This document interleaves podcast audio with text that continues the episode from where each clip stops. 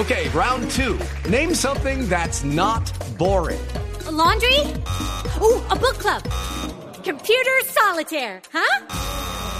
Ah, oh, sorry, we were looking for Chumba Casino. That's right. ChumbaCasino.com has over 100 casino style games. Join today and play for free for your chance to redeem some serious prizes.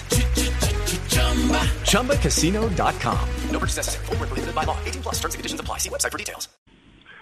Pues le cuento que yo, yo fui el que le propuse a, a Manuel Santos incorporar al general José Enrique Rangel Mora, Mora al equipo, al equipo negociador. Primero que todo por la ascendencia que él tiene sobre la tropa. Es una persona que tropera, con mucho prestigio, un líder militar indiscutible, y vincularlo al equipo negociador era realmente un factor de que garantizaba que las fuerzas militares iban a sentir representadas en esa mesa. Y de hecho así fue durante los primeros años, los primeros tiempos.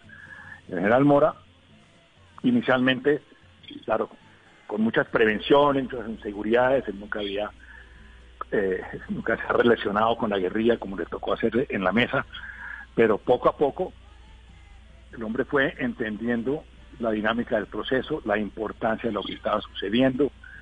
Siempre tenía sus dudas y vivía bajo el acoso y la presión permanente de los sectores, digamos, ultraconservadores de las fuerzas militares, representados en, ACORE, en la Asociación de Oficiales Retirados, que siempre ejercieron presión sobre General Mora para que para que se retirara o para que no facilitara recuerdos, pero él hasta el final todo lo firmó, con todo estuvo, con todo estuvo de acuerdo, por lo cual no, no dejó de sorprenderme a mí esta última salida de él, porque porque yo yo se le atribuyo a que ya las presiones de, de la derecha y de acordes se hicieron muy grandes, pero General Mora asistió durante todos esos años a todas las discusiones que eran minuciosas, exhaustivas, sobre todos los puntos imaginables y pese a que dejaba constancias o ponía objeciones o tenía algunas dudas, él acababa aceptando y firmando los acuerdos.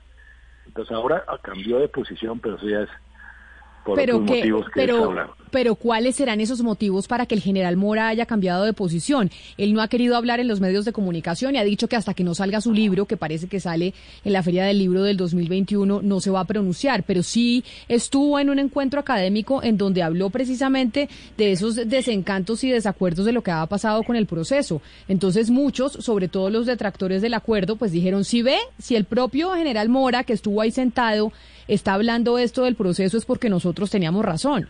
¿Por qué estará el general Mora diciendo eso hoy en día?